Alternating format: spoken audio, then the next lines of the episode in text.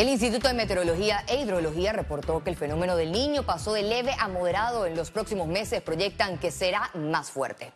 Luego de un fin de semana de lluvias, tormentas e inundaciones en el Pacífico por la onda tropical número 29, la directora del Hidrometeorología explicó que ya se estabilizó. Sin embargo, para esta semana proyectan una nueva onda que podría traer más lluvias al país.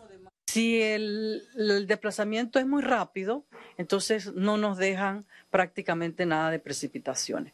Y eso es lo que ha estado sucediendo eh, desde que inició la temporada de huracanes, que las, ondas han pasado muy rápidamente, muy rápidamente, y, algunas que han ocasionado eventos han sido muy puntuales de muy corta duración y que no han aportado la suficiente cantidad de lluvia para los diferentes lagos, tanto el canal como los lagos para la generación hidroeléctrica.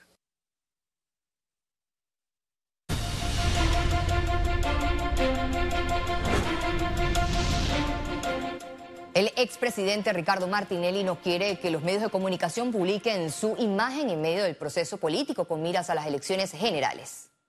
El vocero del exmandatario Luis Eduardo Camacho presentó una denuncia por violación al pacto ético digital y veda electoral luego de que el medio digital Foco Panamá publicara audios supuestamente relacionados con el candidato presidencial de Realizando Metas. Lo hacemos en virtud de que estas campañas sucias, además de ser una violación al pacto ético electoral y a las normas de convivencia en una sociedad decente, constituyen una clara violación a la veda electoral que define, en este caso, de Ricardo Martinelli y los otros candidatos presidenciales ya electos, no se le puede hacer ni campaña ni en favor ni en contra. Miembros del PRD presentaron un proceso disciplinario con contra el expresidente de la República, Martín Torrijos, tras supuestamente faltar a las normas del partido al postularse como candidato presidencial del Partido Popular. Lo que nosotros no podemos permitir que el señor Torrijos siga respetando este partido. El señor Torrijos, nosotros logramos aquí en el 2009, por allá, eh, expulsarlo de la elección del partido, porque durante 10 años llevó al desastre político a este partido. Por su egoísmo no pudo ser presidente de la República la señora Balbina Herrera. Por su egoísmo no pudo ser presidente de la República el señor Juan Carlos Navarro. Y ahí están las declaraciones tanto de Balbina como de Juan Carlos. El señor Torrijos nunca ha pensado por este partido, usó este partido. La expresidenta de la República, Mireya Moscoso, manifestó que las alianzas de cara al torneo electoral del 2024 son importantes para llegar al poder. La denominada Gran Alianza entre Cambio Democrático de Rómulo Rux, el panameñismo de José Isabel Blandón y País comandado por José Alberto Álvarez no es todavía una fórmula sólida o suficiente para asegurar una victoria en los próximos comicios. Tiene que ser una alianza más grande.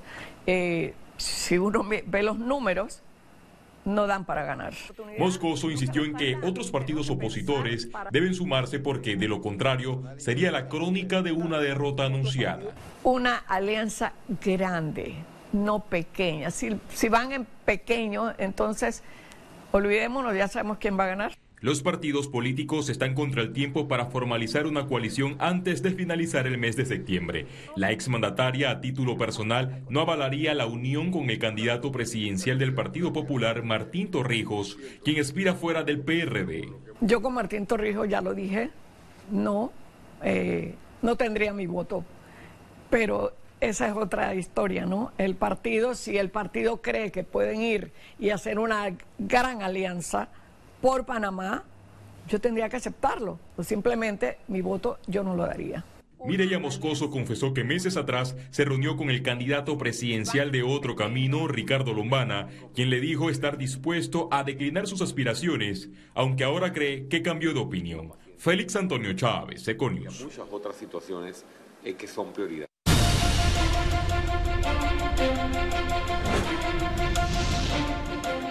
La discusión del contrato de ley entre Minera Panamá y el Estado se trasladó a este, este, lunes a Donoso, provincia de Colón, para permitir la participación de las comunidades de este distrito donde se encuentra la mina. La Comisión de Comercio y Asuntos Económicos de la Asamblea Nacional avanza en el primer debate del contrato minero. Este lunes permitió alrededor de 20 personas del distrito de Donoso exponer su posición respecto al documento acordado. La mayoría de las participaciones fueron en contra de las operaciones de la mina. Los reclamos que hemos visto el día de hoy eh, no se atinan a lo que establece el contrato. Hay mucha desinformación, sobre todo en redes sociales, en cuanto se trata de eh, lo que va a recibir el Estado, el impacto que esto va a tener sobre las aguas del Canal de Panamá. Por el Canal de Panamá, por ejemplo, ya la autoridad del Canal de Panamá ha sido clara de que eh, la cuenca hidrográfica donde opera la mina es muy distinta a la cuenca hidrográfica donde está el Canal de Panamá.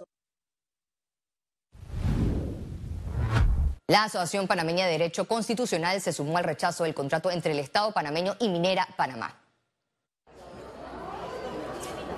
Los juristas se preparan para presentar en los próximos días los recursos legales que paralicen su aprobación en la Asamblea Nacional. Vamos a interponer varios recursos para solicitar la suspensión de manera inmediata de la discusión de este contrato y que la Corte al final sea quien decida sobre la legalidad o no del mismo. Que tal contrato es violatorio de la Constitución Nacional y además es un acto administrativo viciado de graves defectos y carente de la legitimidad que le confiere una democracia. A esto se le suma una advertencia de inconstitucionalidad ante el órgano legislativo, una demanda de nulidad contra el decreto que avaló el contrato minero y un recurso contencioso de protección de derechos humanos.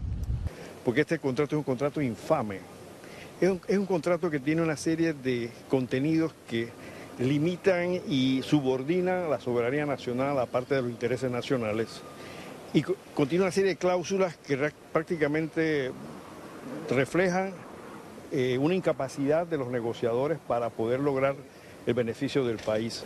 Sería un tema eh, preocupante e ilegal, es una situación que la verdad afecta la ley general del ambiente y las leyes conexas que regulan, por ejemplo, los instrumentos de gestión ambiental. Me parece que es un atentado en contra de las instituciones jurídicas en materia de protección del ambiente. La Asociación Panameña de Derecho Constitucional es de la tesis que además de ser ilegal, el contrato minero viola la Carta Magna. Félix Antonio Chávez, Econius.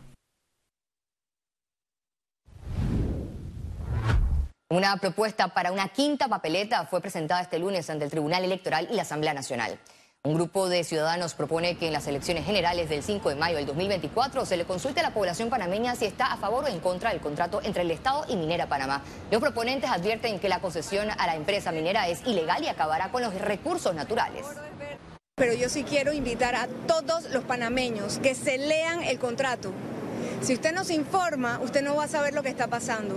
Al leerse el contrato se va a dar cuenta que inmediatamente tiene que salir a defender a su país. El gobierno nacional pretende firmar un contrato absolutamente abrupto que sobrepasa todas sus capacidades, porque el gobierno panameño responde al pueblo panameño.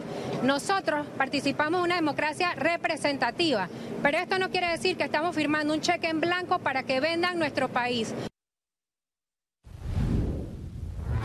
El exministro de Seguridad y abogado Rolando Mirones expresó en el programa Radiografía que adoptar una medida de cierre en el Darién sería una decisión acertada. Pero Panamá tiene que defender sus intereses también. ¿Por qué no ponen sanciones a Colombia, que es el primer país que lo recibe? Nadie, nadie sanciona a Colombia. ¿Por qué? Pues como Colombia no transporta a nadie, como Colombia no tiene albergues, no hay que revisarle. A Panamá sí llegan los organismos internacionales a revisar los albergues, y ponen pero, ¿por qué tantas duchas? ¿Por qué no tienen más duchas? ¿Por qué ¿Y no si tienen más cerramos los albergues no será peor? Es que, no, claro que no. Puedes tener un momento en el que tomes la decisión, en el que va a haber una acumulación, pero eso después se va. Eso ya se hizo aquí en Panamá. Banca Comercial y Pymes de Banco Delta. Contáctanos al 321-3300. Presenta Economía. Más de 12.000 misioneros del mundo se darán cita en Panamá en este mes de septiembre para participar de un evento que se espera que deje un impacto positivo al sector turístico del país.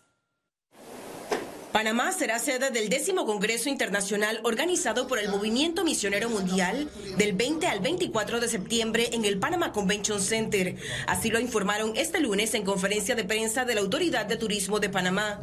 Para este evento gratuito se espera la asistencia de alrededor de 12 mil turistas de 60 países. Estaremos transmitiendo el Congreso en 21 idiomas en forma simultánea, lo cual es un gran paso Eh, pocos eventos se hacen con tanta traducción.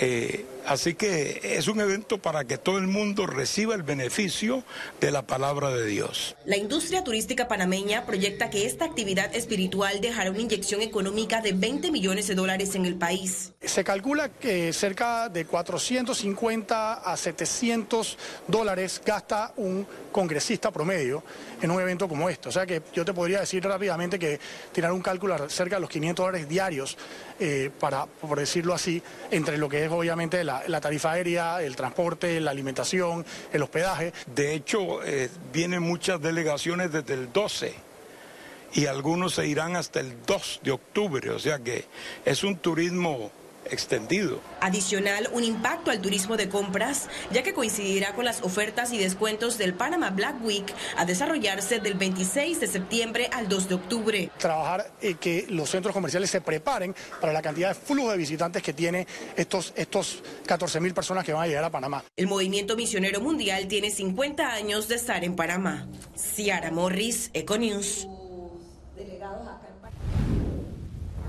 La Autoridad de Turismo de Panamá proyecta que los hoteles alcanzarán una ocupación de hasta 80% en el último trimestre de este 2023.